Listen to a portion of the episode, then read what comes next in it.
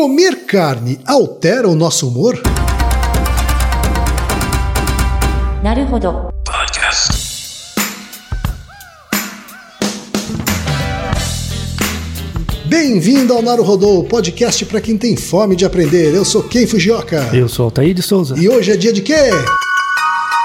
Ciência e senso comum. Altair, tenho três recadinhos da paróquia rapidinhos aqui para deixar para os nossos ouvintes. Vamos lá. Né? Todo mundo já sabe, tá? Número um, se você quer colaborar com a produção do Naruhodô Podcast e ajudar ele a se manter no ar, vai lá no apoia.se barra Podcast, faça a sua colaboração. Por favor.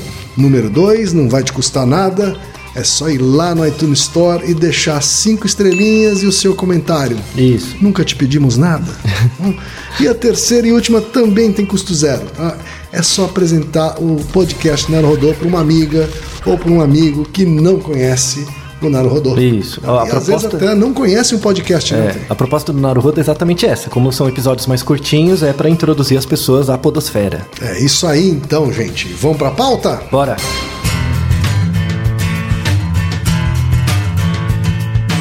Altaí, hoje a pergunta vem de uma ouvinte ilustre. Isso, do Twitter. Uma discussão, né? Veio de uma discussão. É verdade, mas a pergunta mesmo que originou o episódio veio de uma ouvinte ilustre. Verdade. né? Quem é? Veio da Juliana Valauer. Ah, mamileira.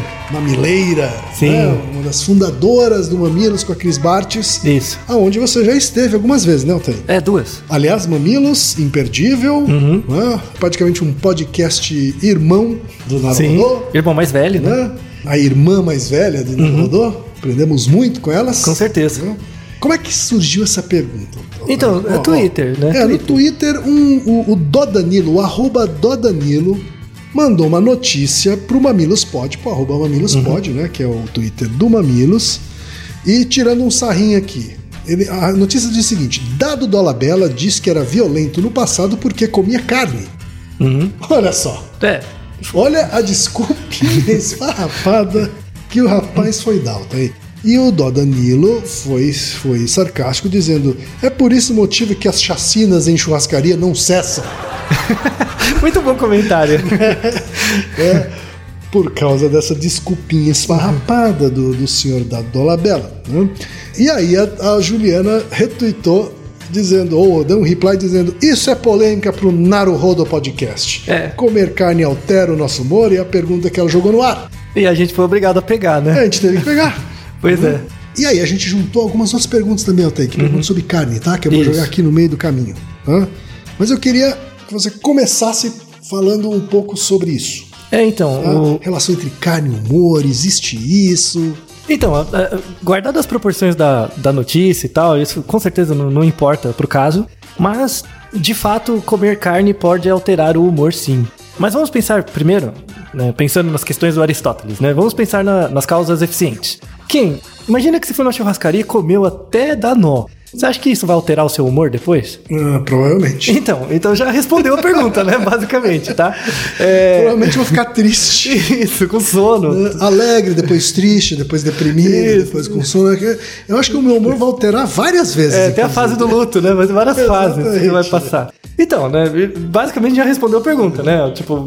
Agora, eu não me lembro de ter saído batendo em alguém assim. Então. ter. Olha que eu como carne, eu tenho. Então, aí a gente consegue melhorar um pouco mais essa pergunta. Dá pra ver de por um indício comportamental que comer carne ou qualquer comida, se você comer muito, vai afetar o seu humor, pelo menos do ponto de vista temporal próximo, né? Enfim, você vai ficar empanturrado e tal. Mas é, é, essa pergunta da Juliana é muito boa para trazer evidências de uma área do conhecimento interdisciplinar que está florescendo nos dias de hoje e pouca gente conhece. É, a gente vai falar sobre uma coisa que não vai aparecer no, sei lá, no Globo Repórter só vai aparecer daqui uns dois, três anos, de tão nova que é a área, né? Que é a relação entre a sua flora intestinal, na verdade, os micróbios, e o cérebro. Né? Vamos falar sobre isso, que é um tema sensacional. Então, basicamente, nós temos trilhões de micróbios no seu sistema né? é, intestinal dentro do seu corpo. Você tem muito mais micróbios, ou muito mais organismos, né? é, micróbios do que células no seu corpo. É um pouco estranho de imaginar isso, né? Você tem tantos micróbios que é muito maior do que o número de células que você tem, mas é verdade. E você tem uma é chamada de uma comunidade microbiana dentro de você. Essa comunidade microbiana, em geral, no seu intestino, ela não é igual para todo mundo. Tem variações entre os indivíduos e entre as espécies. Então, se você comparar a sua microbiota humana é diferente da do cachorro, do rato, do macaco, enfim. E aí, sempre se achou, né, que a, a, microbiota, ela afeta a saúde geral. Então, por exemplo, quando você tem uma doença intestinal, alguma coisa assim, é porque muda o padrão. É, popularmente, as pessoas chamam de, o médico, né, chama de virose. Sabe aquela coisa, Sim. aquela virose que você teve? É uma coisa indissociada. Isso. Uma, uma certeza que você pode ter. Mas pra mim, quando o médico não sabe direito o que, que é. Não, não, às vezes ele. Geralmente ele sabe, mas é, é porque é uma mudança do seu padrão das microbiotas por algum critério externo. Em casos mais graves é uma infecção, outro, outros casos é uma intoxicação alimentar, pode ser por várias razões, mas o ponto é que muda a sua estrutura da microbioma, da sua comunidade. E isso gera sintomas, né? Porque você está acostumado com uma certa, um certo padrão e isso muda. Então sabemos que a microbiota afeta a saúde gastrointestinal e a digestão, né? Sabemos isso. O que não se sabia até os anos 70, hoje muito mais, é que pode afetar o cérebro também. Então, o padrão dessa microbiota pode afetar a maneira como o nosso cérebro funciona. E vale muito a pena falar um pouco sobre as evidências. Que a gente tem micróbio na célula, na, no cérebro também. Então, né? então não tem, não ah, tem, não? não tem. Ele não tem. tem. Todas, ele tem mais do que células no nosso corpo, a quantidade de micróbios, mas não estão na célula. Não estão no cérebro, e, eles não chegam. E como então, é que então, eles afetam o Então, aí que é o histórico interessantíssimo. Ah. Pelo seguinte, no passado se achava impossível né, que os micro, a microbiota afetasse o cérebro, porque a gente tem uma estrutura que é chamada barreira hematoencefálica. É uma estrutura venosa né, do, do cérebro que tem a ver com a relação entre os, o, os neurônios e as veias, né, ou, ou, artérias. As artérias que chegam perto, ou as veias que chegam perto do cérebro, elas são têm um certo tipo de revestimento, temos estruturas assim na base do pescoço e tal, que são chamadas, é, que é a barreira hematoencefálica, que ela impede a passagem de vários tipos de substância para o cérebro. Isso é muito importante, porque, por exemplo, se, se os micróbios passam para o cérebro, você pode ter uma infecção no cérebro isso é muito grave, né? Isso pode matar a pessoa. Mas se você tem uma infecção, por exemplo, na pele ou no pé, isso não é tão grave. Então, antes dos anos 70, se achava que os micróbios não afetavam a função cognitiva simplesmente porque eles não chegavam lá. Né? Então, não tinha por que estudar a relação disso. Mas começou-se a ter evidências, e isso é muito interessante, de que, a partir dos anos 70, começou-se a ter uma evidência de que os, os estudos iniciais eram assim que mudanças na microbiota do rato pode afetar a reatividade do rato ao estresse. Então, certos padrões da microbiota intestinal do rato predispunham ele a ficar mais ou, mais ou menos estressado em certas situações. Esse foi o primeiro estudo. Aí foi, foram se juntando outras evidências. Uma delas é uma coisa já bem descrita que é chamada sistema nervoso entérico. Você tem o sistema nervoso central, sistema nervoso periférico, isso você vê nas aulas. Mas a gente tem um, um grupo, uma parte que é chamada sistema nervoso entérico, que são os feixes nervosos que chegam no intestino. Nós hum, temos feixes. É, feixes nós... do sistema nervoso que chegam no intestino. Isso, que controlam as funções do que intestino. o intestino ao sistema nervoso. É. Né? Nós temos cerca de 500 milhões de neurônios não é pouca coisa, que ligam a medula espinhal né, às estruturas do sistema digestório que é importante para controlar peristaltismo, várias funções. E aí, é, essa rede massiva de neurônios atualmente é chamada de segundo cérebro, porque ela, ela é meio independente do, do cérebro mesmo.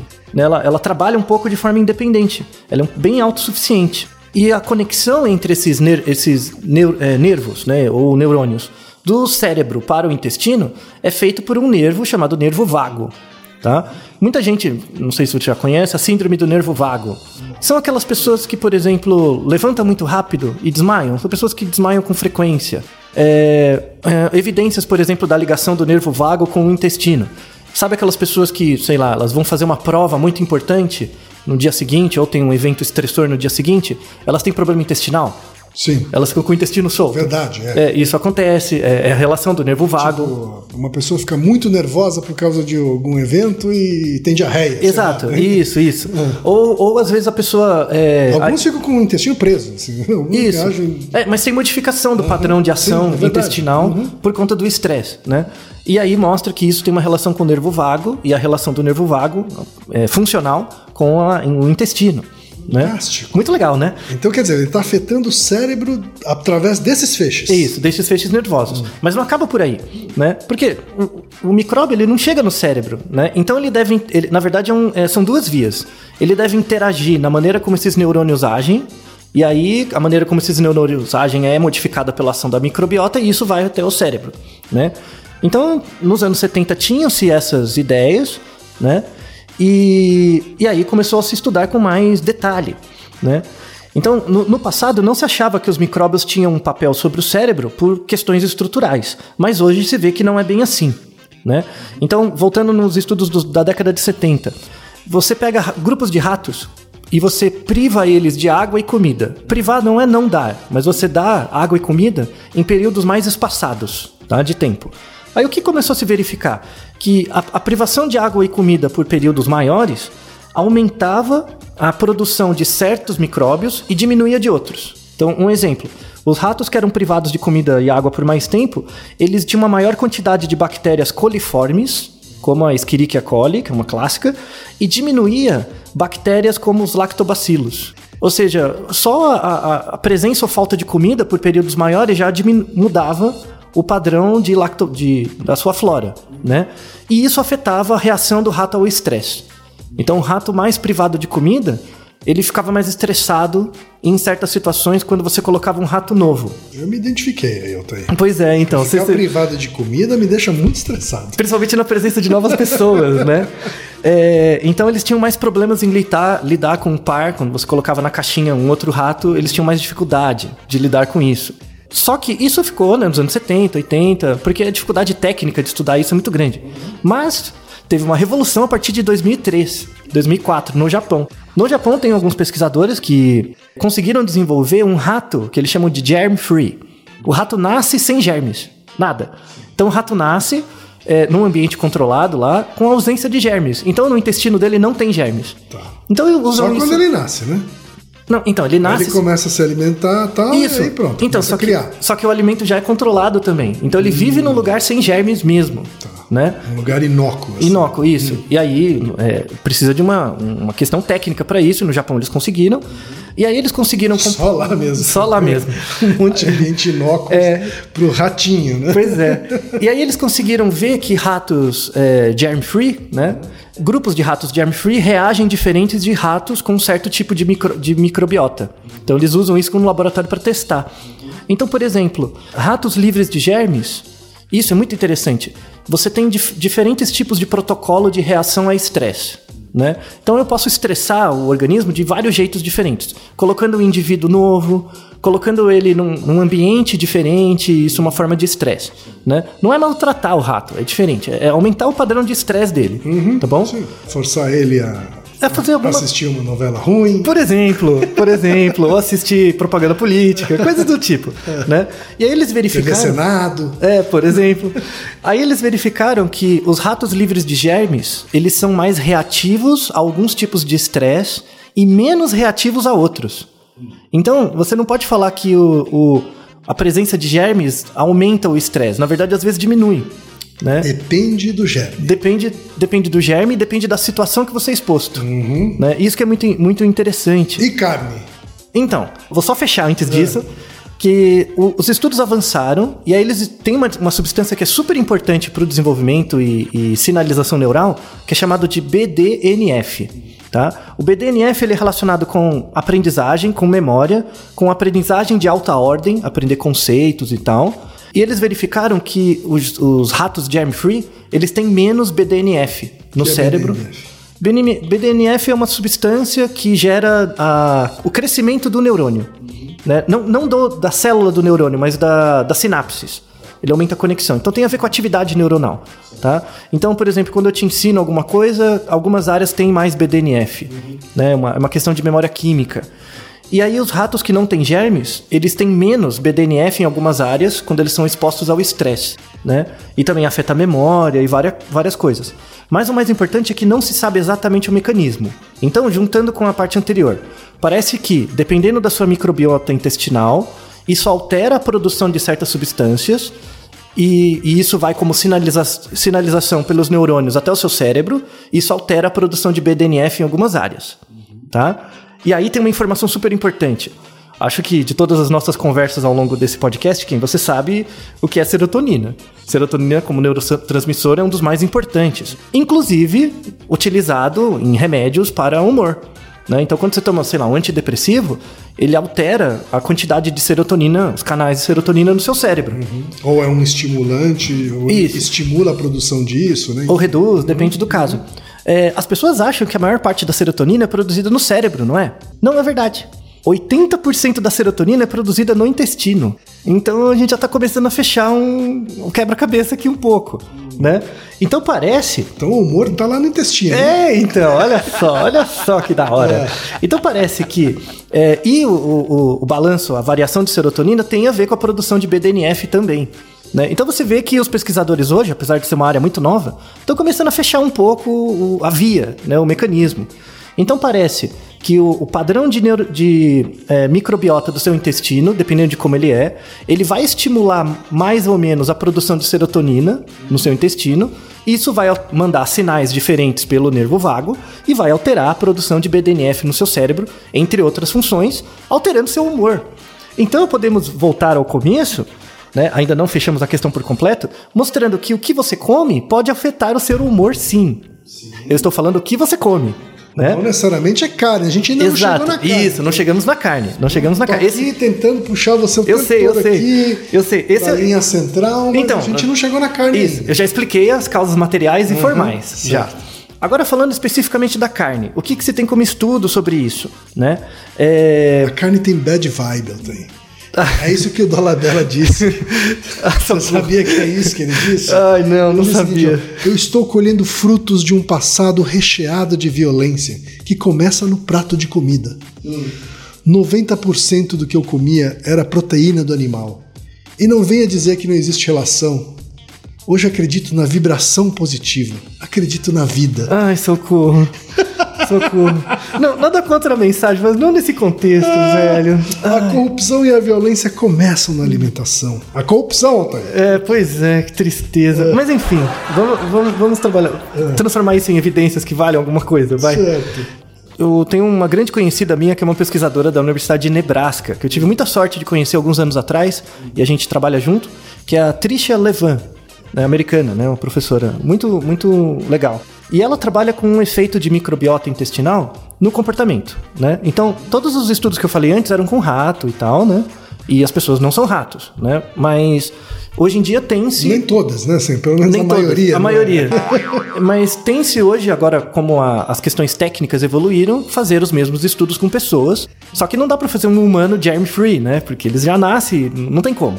Então, o que se faz com humanos hoje é você mudar, em vez de introduzir um, uma- um micróbio diferente, já que ele tem vários, é, na verdade, aumentar ou diminuir a quantidade de algum. Então, os estudos nessa área, em, em humanos, eles dão probióticos para a pessoa, suplementos probióticos, que quando você toma um probiótico, isso induz um- a produção de um certo tipo né, de micróbio e de prebióticos. Prebióticos, em geral, são fibras, é um suplemento de fibra, e isso também altera a sua microbiota intestinal. A Tricia Levan, uma das pessoas que estuda isso bastante, ela viu, por exemplo, em pessoas que têm DPOC, que é doença pulmonar obstrutiva crônica, né? é, que fazer essa dieta com prebióticos, com fibras, aumenta a função pulmonar. Então, o que você come tem uma relação com a produção é, da capacidade pulmonar mesmo. Né? É Muito interessante. Tem também a relação com o consumo de proteína. Então, a proteína, por exemplo, tem alguns trabalhos que mostram.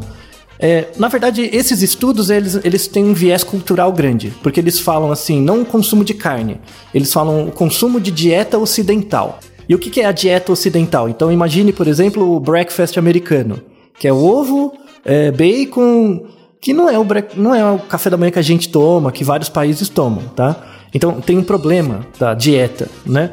Mas tem. Mas está pressupondo ali carne vermelha, Isso, gordura, animal. É, é, é esse tipo de coisa.